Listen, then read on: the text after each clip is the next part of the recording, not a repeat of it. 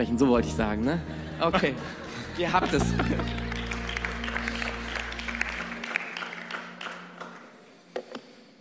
So, kurz meine Arbeitsfähigkeit hier herstellen. Wunderschön hier zu sein. Ich grüße euch. Schön euch zu sehen, oben und unten. Klasse. Und ja, gut, am Bildschirm sehe ich niemand. Ich freue mich, hier zu sein. Und ähm, genau, möchte heute über das Thema sprechen. Gottes Möglichkeiten sind grenzenlos, unsere nicht. Das ist am Ende nicht ermutigend, aber wahr. Und was das bedeutet so für unser Christsein, für unser Leben im Allgemeinen, für unser Miteinander, äh, das möchte ich zwischendurch mal angucken. Ähm, einfach nur mal beispielhaft ähm, ein paar Situationen oder Aspekte rauspicken, wo wir für uns echt noch ähm, an der Stelle tiefer graben können, um zu entdecken, was Gott in unserem Leben, in unserem Lebensumfeld tun will und wie wir da dran kommen. Ja? Ich fange mal an mit gestern. Ich weiß nicht, was ihr gestern gemacht habt. Ich habe gestern ähm, das Zimmer meiner kürzlich ausgezogenen jüngsten Tochter renoviert. Als ich darüber nachgedacht habe, ist mir aufgefallen, dass das Wort Renovierung einen weiblichen Artikel hat und ich mich gefragt habe, ob das Thema Renovierung nicht meistens von den Ehefrauen angestoßen wird. Ähm, ich weiß nicht, wie euch das geht. Das mag jetzt äh, vielleicht eine sehr subjektive eigene Erfahrung sein. Ich bin jetzt nicht der große Handwerker, aber ich liebe es dann, wenn ich dann was tun kann und was mache, wenn ich dafür gutes Werkzeug habe. Ja, ich bin vorgestern bin ich noch durch den Baumarkt geschlendert, um alles vorzubereiten, damit ich am Samstag dann alles da habe, weil ich das nicht haben kann, wenn ich am Samstag renovieren will und alles ist nicht da, was ich brauche das erzeugt Stress. Ja, ähm, und das mag ich nicht. Und äh, insofern habe ich das alles besorgt und ich habe gemerkt, meine Güte, ich liebe gutes, Handwer äh, gutes Werkzeug. Äh, und habe mir so gedacht, ja, geht mir sowohl in diesem handwerklichen Bereich so als auch ähm, in meinem Dienst, im pastoralen Dienst. Aber dann hatte ich glücklicherweise gutes Werkzeug und konnte dann auch in angemessener Zeit dieses Zimmer renovieren. Und nach Ansicht meiner Frau sah das auch hinterher ordentlich aus. Ne? Das ist ja nicht ganz unwichtig. Ne? genau. Ähm, und sie hatte auch noch ziemlich viel in dem Zimmer gemacht. Stellen wir uns aber mal vor, man will das Zimmer renovieren und hat nicht das Werkzeug, was man braucht. Ich habe das gerade schon angedeutet. Das ist echt frustig. Dann versuchst du mit den geringen Mitteln, die du hast, irgendwie die Farbe an die Wand zu bekommen, aber werfen hilft nicht äh, und sonstige komischen Hilfsmittel ist auch nicht so ganz äh, wirklich der Bringer das, das erzeugt Frust. Ja? Auf der anderen Seite könnte es ja so sein, dass man das komplette Werkzeug zur Verfügung hat, um dann ein Zimmer zu streichen und Sachen fertig zu machen, die renoviert werden müssen. Man hat das Werkzeug, aber kriegt es wochenlang nicht auf die Reihe, kriegt die Zeit nicht, hat die Gelegenheit nicht, um es umzusetzen. Das kann je nach Betrachtungsweise Frust erzeugen, aber es kann auch echt Stress erzeugen. Äh, mindestens in einem selber, manchmal vielleicht sogar auch so zwischenmenschlich. Ja. Einfach weil man alles hat, was man braucht, warum macht man es nicht? Ja? Und die Gelegenheit wird aber nicht beim Schopfe ergriffen. Und wo ist das Problem? Äh, und manchmal ist tatsächlich die Zeit das Problem, aber es gibt ja ganz andere Situationen, wo wir dieses Verhältnis ähm, auch ganz anders erleben. Und ich habe mir so gedacht, ja, kann man im ganz normalen Bereich erleben, so im ganz natürlichen, alltäglichen Bereich, aber letzten Endes ist es auch etwas, was wir in unserem Leben mit Gott erleben können. Ja? Wir beten im Vater unser, dein Reich komme, dein Wille geschehe. Nehme ich es aber wahr, ob Gott sich mit seinem Reich in meinem Leben, in meinem Lebensumfeld bewegt? Achte ich darauf, ob Gott es tut? Die Frage habe ich mir letztens gestellt. Ja, ich stelle mich dann zwischendurch immer mal wieder auf den Turm und äh, gucke so meine Großwetterlage geistlich gesehen und stelle fest, da ist noch viel Luft nach oben. Ja, ähm, jetzt also allgemein, was, was ich so alles wahrnehmen kann in meinem Leben und äh, drumherum. Und dann denke ich mir, ja, da ist noch Luft nach oben. Die Frage ist dann aber, wie gehen wir dann damit um, wenn sich an manchen Stellen nichts bewegt? Das macht was mit uns. Ja, verzeiht mir, wenn ich diesen äh, klischeehaften Sozialarbeitersatz zwischendurch mit einpflege, aber äh, es erzeugt entweder Stress in uns, wenn wir sowas wahrnehmen, oder wir sind frustriert und manchmal merken wir gar nicht, was es mit uns macht, aber es macht was mit uns. Und ich möchte da noch mal ganz kurz auf drei Bereiche besonders hinweisen, die eigentlich wichtig sind für unser Leben im Allgemeinen als Menschen in dieser Welt, aber die auch für uns Christen besonders wichtig sind. Ja? Und da ist die Beziehung zu Gott, wo sich die Frage stellt, wie bewegt sich Gott da? Wie bin ich da mit Gott unterwegs?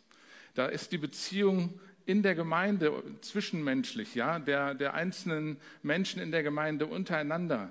So, wie sind wir da miteinander unterwegs? Wo ist das Reich Gottes da unterwegs? Und dann ist da unsere Beziehung zu den Menschen, die noch nicht in der Gemeinde sind, ja, in der Stadt, am Arbeitsplatz, Schule, wo auch immer, ähm, wo sich auch da die Frage stellt, wo bewegt sich das Reich Gottes in diesem Bereich? Ja, nehmen wir das wahr? Wie gehen wir damit um? Ich kenne mich, ich vermute, ich bin nicht der Einzige dieser Art, äh, der dann so empfindet. Es gibt Situationen, wenn ich besonders mir solche äh, Sachen angucke, dann erlebe ich da entweder Frust oder ich bin gestresst. Ja? Äh, weil ich denke, hey, wir könnten doch, wenn wir wollten, oder wir, ne, wenn man einfach die Situation beim Schopfe ergreifen würde, dann könnte man da doch was bewegen. Und das erzeugt manchmal in mir echt innerlich Stress und manchmal, wenn es zu lange dauert, auch Frust. Und an manchen Punkten stellt man dann vielleicht sogar fest, okay, da hat man echt was vertan. Wie erleben wir das? Segen, Frust oder Kampf, wenn Entwicklungen nicht stattfinden in unserem Leben oder in unserem Lebensumfeld? Und da gibt es sehr unterschiedliche Sachen, wie sowas entstehen kann an Frust und Kampf. Ja? Durch mangelnde Gebetserhörung. Es, also ich gehe mal davon aus, dass nicht jedes Gebet, was wir in unserem Leben gesprochen haben und auch an Punkten, wo, es, wo wir es uns sehnlichst gewünscht hätten, dass nicht alle Gebete erhört worden sind, so wie wir es uns gewünscht haben. Das kann gut sein. Wie gehen wir damit um? Wie gehen wir dann mit den Situationen um, wo wir im Miteinander als Christen tatsächlich Schramm davon getragen haben und auch Stress da war? Das ist auf der einen Seite was zutiefst Menschliches, weil überall da, wo Menschen sind, gibt es Kanten und unrunde Sachen und keiner von uns ist perfekt. Und irgendwann hat mal jemand gesagt, wenn du die perfekte Gemeinde suchst, dann wird es spätestens dann aufhören, wenn du Mitglied wirst. Ja. Aber wie gehen wir dann damit um? Wie gehen wir mit den Erfahrungen um, die wir machen bei dem Versuch, anderen Menschen Gott nahe zu bringen und ihnen die Gelegenheit zu geben, eine Begegnung mit Gott zu haben. Ja, wir machen positive Erfahrungen, aber wir machen auch negative Erfahrungen. Entweder erleben wir uns dann selbst als Zweifler oder wir zweifeln an Gott oder es gibt viele andere Möglichkeiten. Was ich an dem Punkt einfach mal sagen will, ist, wir leben in einer unperfekten Welt. Das heißt, bei allem Glauben, bei allem Beten wir werden es nie perfekt so erleben, wie wir es uns eigentlich klinisch rein wünschen würden. Und das hängt damit zusammen, dass es Jesus auch nicht anders ging. Jesus ist nicht in eine Welt gekommen, die sich vor ihm ausgebreitet hat wie ein roter Teppich und alles fluppte einfach nur so, wie er es sich vorgestellt hat. Zeichen und Wunder, Totenauferweckung und all diese ganzen Geschichten geschahen inmitten von großen Bedrängnissen. In vielen Fällen. Manchmal war einfach nur wirklich Party. Ja? Leute kamen zusammen, Tausende, und es war, man denkt sich, ja, yeah, lass uns das jeden Sonntag haben. Aber das war nicht immer so. Und Jesus ist die Jahre seines Dienstes durch die Bedrängnisse dieser Welt gegangen, durch die Herausforderungen, durch den Mist dieser Welt und hat trotzdem das getan, was er getan hat ohne an der Welt zu verzweifeln, ohne an sich selbst zu verzweifeln oder an Gott zu verzweifeln. Der einzige Punkt, wo wir dann wirklich mal sehen, dass Jesus seine Verzweiflung und seine Frage rausschreit, ist am Kreuz von Golgatha, wo er sagt, mein Gott, mein Gott, warum hast du das, warum hast du mich verlassen? Und eigentlich, es ging auch um ihn, aber eigentlich hatte er den Schrei von uns allen rausgeschrien, um sich einfach mit dem zu identifizieren, was wir alle als Menschen hier in dieser Welt erleben. Ja, wo wir dann manchmal fragen, wo bist du gewesen? Was braucht es dann, um von diesen frustrierenden Situationen oder stressigen Situationen, Erfahrungen hinzukommen zu einer erneuten Entwicklung? Wie geht das? Wie kann Gott das hinkriegen? Hängt es nur damit zusammen, dass wir genügend und oft genug und was weiß ich beten? Beten ist immer gut. Aber ich möchte ein paar andere Aspekte hinzufügen, die äh, für den ganzen Prozess einfach auch noch wichtig sind. Ja. Wie kommen wir dann von Frust und Kämpfen hin zu einer weiteren Entwicklung, zu einem Durchbruch? Was braucht es da? Und da möchte ich nochmal betonen, Gottes Möglichkeiten sind grenzenlos, unsere nicht. Ja? Wir stoßen an Grenzen, Gott nicht. Und das ist unsere Hoffnung. Das haben wir auch eben in Liedern schon besungen. Und da möchte ich den ersten Aspekt einfach mal betonen, dass wir halt nicht grenzenlos sind und einfach auf den Punkt bringen, dass wir es ohne Gott nicht schaffen. Und wenn wir an Grenzen stoßen, dann dient diese Erfahrung allein schon diesem Zweck, dass wir erkennen, wir schaffen es nicht ohne Gott. Gott wusste es schon vorher, aber es ist wichtig, dass wir das immer wieder entdecken. Und da lesen wir im Psalm 44 folgendes. Sie haben zwar das Land erobert, doch nicht durch ihre Schwerter kam der Sieg und nicht durch ihre eigene Kraft. Durch deine Hand und deine Macht und deine Gegenwart ist es geschehen, denn du liebtest sie. Und hier erinnert sich der Psalmist zurück an die Eroberung des Landes Kanaan, was durchaus Menschen brauchte, um das zu tun. Ja, es ist nicht so, als wenn die Israeliten die Füße hochgelegt hätten und gesagt hätten, so jetzt mach mal. Und wenn du magst, dann sind wir dabei und gucken gerne zu und machen uns dann hinterher in dem Land breit. So war es nicht. Ja. Aber sie hätten es trotzdem nie geschafft ohne Gott. Und die Geschichte kann man sich da mal durchlesen, wie sie beschrieben wird, auch im Buch Josua.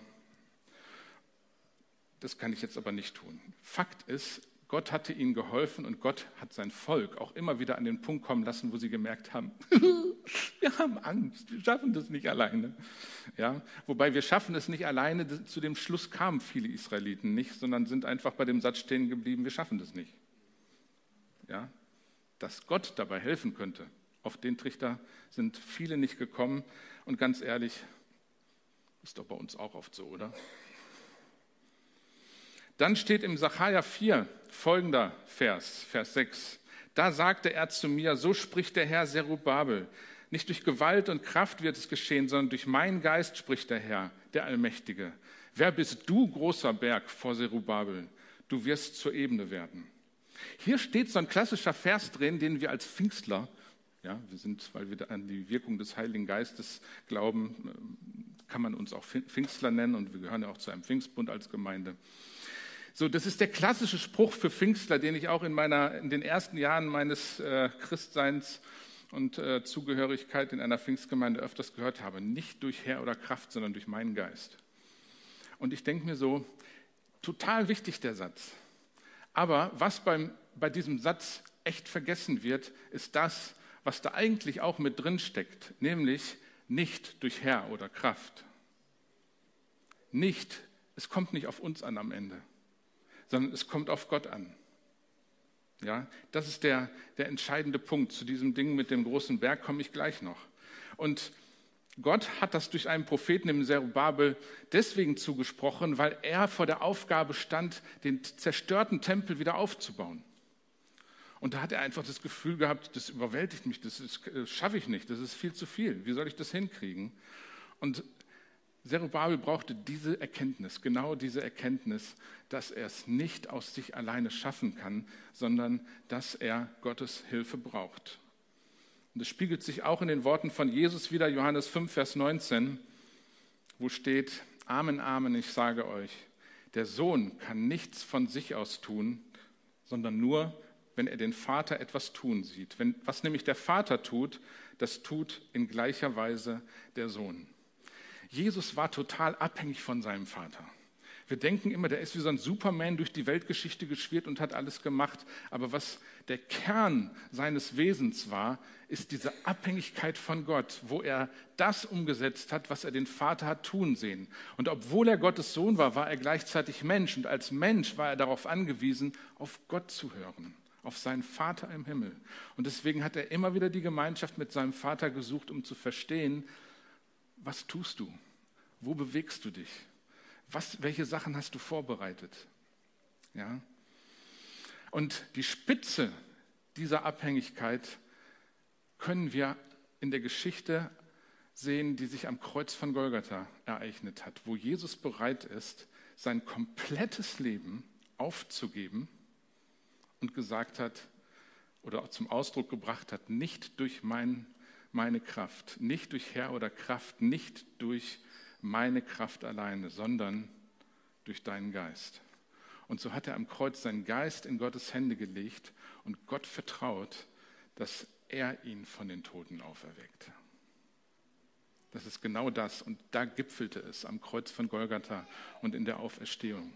Wenn wir uns das nochmal bewusst machen, dass Jesus das auf die Spitze getrieben hat, um uns einfach auch zu zeigen, das ist das Lebensprinzip. Das ist das Prinzip der Jüngerschaft. Das ist das, was wichtig ist, wenn wir uns entscheiden, Jesus nachzufolgen. Es ist wichtig, als Jünger, als Christ, Mitglied einer Gemeinde zu sein. Aber der Kernpunkt von Jüngerschaft, alleine, gemeinsam, wie auch immer, ist der, dass wir bereit sind, dem nachzufolgen, was Jesus getan hat. Und das bedeutet, dass wir bereit sind, unser Leben loszulassen, zu erkennen, dass es nicht auf uns alleine ankommt, dass wir es nicht ohne Gott schaffen. Egal, ob es um Sünde in unserem Leben geht oder viele Aufgaben, in die Gott uns reinstellt, familiäre Geschichten. Es geht immer wieder um den Punkt, bin ich bereit zu sehen, dass es nicht auf mich alleine ankommt, sondern auf Gott in meinem Leben. Und es spiegelt sich in Sätzen wieder, die Jesus immer wieder gesagt hat und die wir in den Evangelien finden, wenn es um das Thema Nachfolge ging. Und er sagt, wer sein Leben verliert, der wird es gewinnen. Und das ist ein Ding, was wir für uns einfach durchbuchstabieren müssen. Was heißt das für mein Leben, es zu verlieren, es loszulassen, es in Gottes Hände zu legen, um dann zu warten, zu hoffen und zu glauben, dass er es auferweckt, dass er was Besseres damit macht dass er seine Gedanken da drin zum Ausdruck bringt. Das ist echt Nachfolge. Und deswegen ist dieser Punkt total wichtig ähm, für uns immer wieder mit reinzulassen, weil wir uns manchmal eher so an, nur an den Glaubensverheißungen entlang äh, hangeln in unserem Leben und auch darauf vertrauen, dass Gott etwas tut. Aber damit Verheißungen wahr werden können, ist es ganz oft entscheidend, dass wir loslassen. Was auch immer. Das kann ganz unterschiedlich sein. Ähm, was gilt es denn manchmal loszulassen, wenn wir vor solchen Bergen stehen, wenn wir vor Herausforderungen stehen, wenn wir denken, ich schaff's nicht, ich bin fertig, frustriert oder gestresst oder was auch immer oder gescheitert? Das, was wir manchmal auch loslassen müssen, ist unseren Stolz, ja, unsere Eitelkeit. Ich habe es nicht geschafft. Wie sieht das denn aus? Ja. Unsere Eigenmächtigkeit. Man kann auch fromm eigenmächtig sein. Ich rede aus Erfahrung.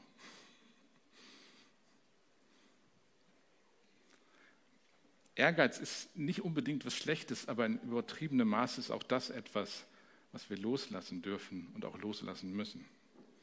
Pflichtgefühl, Verantwortungsgefühl ist in sich was Gutes, aber in übersteigertem Maße ist es auch echt nicht hilfreich, sondern müssen wir loslassen, weil wir eben nicht die Retter sind. Ja? Da kommt die große Erkenntnis dazu, du bist Gott und ich bin es nicht. Er ist grenzenlos, wir sind es nicht. Und an der Stelle kann man sich dann fragen, okay, was passiert denn dann, wenn ich das loslasse? Was habe ich denn dann davon? Und ich habe da einfach mal drüber nachgedacht, aber wenn man sich das anguckt, wenn ich Stolz loslasse, was bekomme ich dafür? Ein Geist der Demut. Ein Geist der Abhängigkeit, der mich nicht klein macht, sondern der mich in Gott groß macht. Wenn ich meine Eitelkeit loslasse, die Sorge um meinen eigenen Ruf, um mein Ansehen, was komme ich dann? Gottes Anerkennung, seine Gnade, seine Liebe. Wenn ich Ehrgeiz loslasse, bekomme ich seine Hilfe und seine Entschlossenheit, die mich durchträgt, die viel mehr durchtragen kann als Ehrgeiz. Ehrgeiz kommt schneller an seine Grenzen als Gottes Entschlossenheit in meinem Leben. Wenn ich Pflichtgefühl loslasse, was bekomme ich dann? Freiheit. Handlungsfreiheit in meinem Herzen. Und wenn wir Eigenmächtigkeit loslassen, was bekommen wir dann? Zwischendurch vielleicht gefühlte Ohnmacht. Ja. Aber wir bekommen Gottes Vollmacht. Und das ist etwas, was wir in vielen Situationen einfach brauchen. Wir brauchen die Erkenntnis, wir schaffen es nicht ohne Gott. Gott will uns nicht dabei stehen lassen, weil er uns wirklich helfen will, von Frust, Scheitern und Stress zu einem Durchbruch, zu einer neuen Entwicklung zu, äh, zu kommen. Aber wir müssen lernen, immer wieder Dinge loszulassen und manchmal auch wirklich auf Gott warten, fragen, so, was gilt es denn auf, ich plane das manchmal schon mit ein. Ja, wenn irgendeine Herausforderung da ist, dann frage ich mich schon irgendwann, okay, was gilt es jetzt wieder loszulassen? Äh, und das kann sehr, sehr unterschiedlich sein. Möchte ich euch zu ermutigen, damit mal zu Gott zu gehen in den Bereichen, wo ihr denkt, ich weiß nicht weiter. Gott weiß aber weiter, weil Gott grenzenlos ist in seinen Möglichkeiten und wir nicht. Und weil er grenzenlos ist, deswegen möchte er uns mit Dingen beschenken, die wir nicht selber uns nehmen können, die wir nicht selber uns ausdenken können. Ich habe zum Beispiel ähm, vor, vor Jahren viel oder zumindest äh, ja, des Öfteren im Ruhrgebiet in unterschiedlichen Städten äh, evangelisiert, manchmal alleine oder eigentlich fast öfters alleine. Das hängt mit den Uhrzeiten zusammen. Andere Menschen arbeiten tagsüber. Äh, aber manchmal dann auch in Teams. Und ich habe für mich irgendwann festgestellt, dass man im Ruhrgebiet mit den Menschen über alles Mögliche reden kann, aber nur bis zu einem bestimmten Punkt. Und was man im Ruhrgebiet, das ist meine Erfahrung, meistens nicht machen kann, ist einfach, gerade wenn man auf wildfremde Leute zugeht, ja, äh, nicht man sitzt jetzt beim Kaffee trinken oder so, sondern einfach auf wildfremde Leute. Was man nicht machen kann, ist einfach auf Menschen zugehen und ihnen gute, liebgemeinte biblische Wahrheiten um die Ohren hauen. Das mögen die nicht, weil die haben so viel in ihrem Leben gehört, dass die sich denken, du kannst mir viel erzählen, aber zeig mir das doch bitte. Ja, leb mir das vor. Ich glaube, dass das gar nicht so ein Ding nur von, von Ruhrgebietsmenschen ist, sondern dass das auch so ein allgemeiner Zeitgeist bei uns ist, weil wir einfach als Menschen viel Enttäuschung erlebt haben, ja, äh, durch die ganzen letzten Jahrzehnte hindurch. Ich will das jetzt gar nicht aufdröseln. Fakt ist, ich habe gedacht, okay, mit der klassischen Evangelisationsmethode kommst du hier so gar nicht weiter. Hinstellen und äh, davon reden, was du alles toll findest, das finden nicht alle toll. Das interessiert manche auch nicht, das hat sich für die nicht bewährt. Warum soll ich das glauben? Ja? Und ich konnte sie verstehen. Als Atheist hätte ich auch gesagt, also lass mich doch in Ruhe. ja? Und dann habe ich überlegt, was kann ich denn machen? Und kam irgendwann, habe auch gebetet dafür und hatte für mich einfach den Gedanken, ich frage die Leute einfach, was sie denken und was sie beschäftigt. Das ist übrigens unabhängig davon, ob man mit Menschen redet, die man gar nicht kennt oder auch Menschen, die man kennt. Aber fragen, was die anderen interessiert, was die anderen beschäftigt oder auch zu speziellen Fragen, wo man dann auch über Gott ins Gespräch kommen kann, habe ich gedacht, das wäre eine Idee. Ja, das könnte unter Umständen helfen. Und dann habe ich das umgesetzt und habe viele schöne Gespräche gehabt mit wildfremden Menschen. Bis dahin, dass man für Menschen beten konnte, die segnen konnte und ihnen einfach etwas von Gott mit ins Leben äh, geben konnte. Ich fand das total bereichernd. Und das war so ein Gnadengeschenk, was Gott mir in dem Moment geschenkt hat, wo ich dachte, wow, ja. Gott will uns durch seine Gnade helfen, da weiterzukommen, wo wir nicht weiterkommen. Ich habe jetzt nur ein ganz spezielles Beispiel aus meinem Erfahrungshorizont weitergegeben. Aber wozu ich uns ermutigen möchte hier mit Matthäus 7, Vers 7 ist, dass wir einfach beten, dass Gott uns die Ideen schenkt, die wir brauchen, dass Gott uns Gnade schenkt. Bittet und es wird euch gegeben. Sucht und ihr werdet finden. Klopft an und es wird euch geöffnet. Wir, viele von uns kennen diesen Vers. Ja? Je länger man Christ ist, umso besser kennt man diesen Vers. Aber lasst uns das doch mal ganz konkret auch auf Situationen beziehen, wo wir eben nicht weiterkommen, wo wir nicht wissen, wie wir jetzt weitergehen sollen, wie wir mit Menschen umgehen sollen, wie wir mit Projekten, Aufgaben oder was auch immer umgehen sollen. Egal, ob das jetzt in der Gemeinde ist oder im Job oder wo auch immer, in Familie. Ich kenne manche Situationen auch in unserer Familiengeschichte, wo wir an, äh, an Punkte dran gekommen sind, wo wir keine Ahnung hatten, wie wir jetzt damit umgehen sollten, pädagogisch oder sonst irgendwie. Und es braucht manchmal echt Gnade von Gott, damit sich da ein neuer Horizont öffnet, damit eine neue Idee mit reinkommt oder damit sich Türen öffnen für Gelegenheiten, die man vorher einfach nicht hatte. Und ich glaube, dass Gott das tun will in deinem Leben, in unserem Leben, für die ganze Gemeinde. Ja, Gott will neue Gelegenheiten schaffen, neue Ideen, was auch immer. Also, was können wir machen, wenn Gelegenheiten und Lösungen fehlen? Ganz praktisch heißt es, da landen wir wieder, beten. Ja? Aber mit einem ganz konkreten Hintergrund. Wir lassen los, was wir nicht können. Wir gestehen uns ein, dass wir nicht weiter wissen und haben da keinen Stress mit. Also man muss sich mit diesem Gedanken echt versöhnen, dass man es nicht selber kann. Es ist eben keine Niederlage, etwas nicht zu schaffen, was nur Gott tun kann. Es ist keine Niederlage, sondern es ist eine Erkenntnis, die uns zu Gott bringt. Ja? Und dann beten, auf ihn hören. Und manchmal braucht es Zeit. Und soll ich euch was verraten? Mir geht es da nicht anders als jedem anderen. Ich bin echt ungeduldig. Ich bin ungeduldiger Mensch. Mir wird ja manchmal nachgesagt, dass ich so ruhig wäre.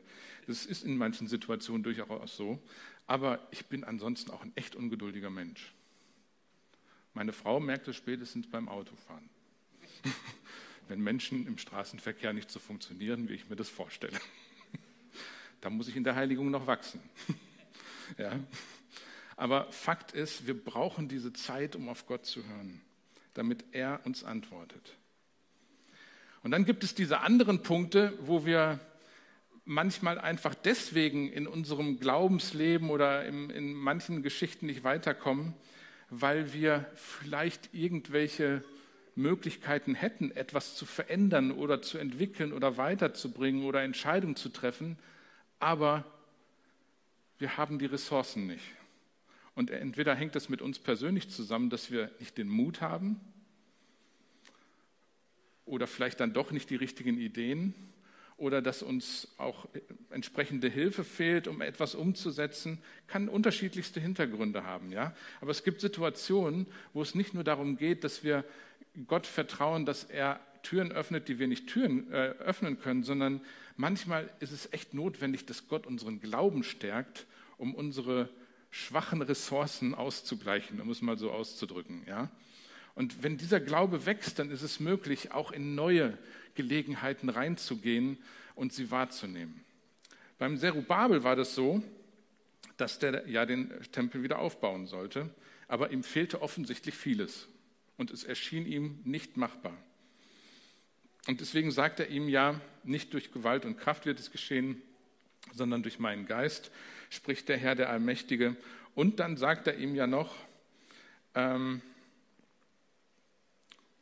dass, äh, Moment, wo bist denn du jetzt, Vers hier? Muss ich kurz zurück switchen. Dann sagt er ihm ja noch, wer bist du, großer Berg vor Zerubabel? Du wirst zur Ebene werden. Und ich finde es so cool, wie Gott hier mit Zerubabel umgeht und ihm Mut macht. Was Zerubabel definitiv fehlte, war die Erkenntnis, dass er etwas braucht, was er nicht hat. Und das ist die Hilfe des Heiligen Geistes. Um ganz ehrlich zu sein, ich erlebe das ganz oft in meinem Leben, dass ich die Hilfe des Heiligen Geistes brauche, weil er hilft, Widerstände zu überwinden, beziehungsweise durch Widerstände auch durchzugehen, durch herausfordernde Zeiten. Ja? aber er hilft uns auch, ähm, Dinge zu tun, die wir nicht tun können. Im Gebet, wie auch immer. Ja. Und da einfach mal ganz praktisch die Frage, wo sehen wir solche Berge in unserem Leben, wo wir denken, ich schaffe das nicht alleine? Wo stehen wir da in der Gefahr zu scheitern? Ich fange mal bei uns an. Das kann was mit unserer eigenen Identität zu tun haben. Wenn wir ein Bild über uns selber haben, was uns entweder zu groß macht oder zu klein und uns nicht dabei hilft, in das hineinzukommen, Stichwort Berufung, danke Bojena, in das hineinzukommen, was Gott für uns vorbereitet hat. Ja? Identität ist ein ganz wichtiger Aspekt. Was können wir tun, wenn uns da der Glaube an das fehlt, was Gott eigentlich über uns sagt? Wir können Gott darum bitten, dass er uns die richtige Offenbarung schenkt, das richtige Bild schenkt, dass er uns Glauben schenkt an das, was er sagt und nicht Glaube an das schenkt, was die Vergangenheit über uns ausgesagt hat. Ja, das ist der Punkt. Wir brauchen Glauben an das, was Gott sagt. Und manchmal, wenn es zum Beispiel darum geht, anderen Menschen Gott nahe zu bringen, dann geht es vielleicht um, den Thema, um das Thema Menschenfurcht oder Mut. Ja? Was können wir machen? Wir können dafür beten, dass Gott uns den Geist der Ehrfurcht vor ihm gibt. Vor ihm gibt. Weil wenn wir Ehrfurcht vor ihm haben, dann brauchen wir keine Menschen zu fürchten. Ja, wenn er uns Mut schenkt, der von ihm kommt, dann machen wir uns nicht so viele Gedanken darüber, was andere Menschen denken. Was nicht heißt, dass wir uns wie die Axt im Walde bewegen sollen. Das heißt es nicht. Und wenn wir für Kranke beten wollen, aber wir merken, wir sind kein Arzt und geistlich gesehen können wir so ohne weiteres auch keine Kranken heilen, dann ist das der Punkt, wo es einfach darum geht, einfach in Anführungsstrichen, sich an Gott dran zu machen, dass er den Glauben in unserem Herzen aufbauen kann, dass er Kranke heilen kann, dass er Kranken begegnen kann, da wo sie es brauchen. Es gibt mehrere Sachen, wo ich jetzt weiter darauf eingehen könnte. Ich möchte uns einfach ermutigen, unser Leben loszulassen. Ich möchte uns ermutigen, den Stress, den Frust in uns an Gott loszulassen. So wie Jesus sein Leben in Gottes Hände losgelassen hat. In dem Glauben, dass Gott mehr hat, was er uns geben kann und wohl wissend, dass wir das noch nicht haben, aber brauchen. Ja? Und ich möchte uns ermutigen, diese Schritte nicht immer nur alleine zu gehen. Ein Grund, warum es Gemeinde gibt, und das war Gottes Idee, ist, dass wir nicht als äh, allein kämpfende Cowboys durchs, durchs Leben gehen sollen und dann hinterher als große Helden aber alleine dastehen, sondern wir sollen zusammen da durchgehen. Miteinander kämpfen, miteinander Frust tragen und auch zu Gott hintragen, aber auch gemeinsam Gottes Hilfe suchen. Ja, und das können wir nicht immer im Gottesdienst machen, aber auch in Kleingruppen. Ja. Kleingruppen sind ein guter Ort, um diese Widerstände, die wir manchmal erleben in unserem Wachstum zu Gott hin oder untereinander oder wie wir nach außen hin wirken, um all das mit zu Gott zu nehmen und da drin zu wachsen und dann vom Frust zu einem Durchbruch zu kommen, von einem Stress, den man innerlich hat, zu einer neuen Gelegenheit, zu einer neuen Möglichkeit zu kommen. Und das wünsche ich euch. Das wünsche ich uns. Das wünsche ich mir. Ja. An der Stelle möchte ich mit einem Lied schließen, was ich selber geschrieben habe, schon vor ein paar Jahren, wo ich mich einfach in eine Situation hineinversetzt habe, in eine Person, die total gefrustet ist und sich eine Menge Fragen stellt. Aber letzten Endes, wie es die Psalmen auch oft machen, an dem Punkt auch ankommt, dass Gott die Möglichkeiten hat.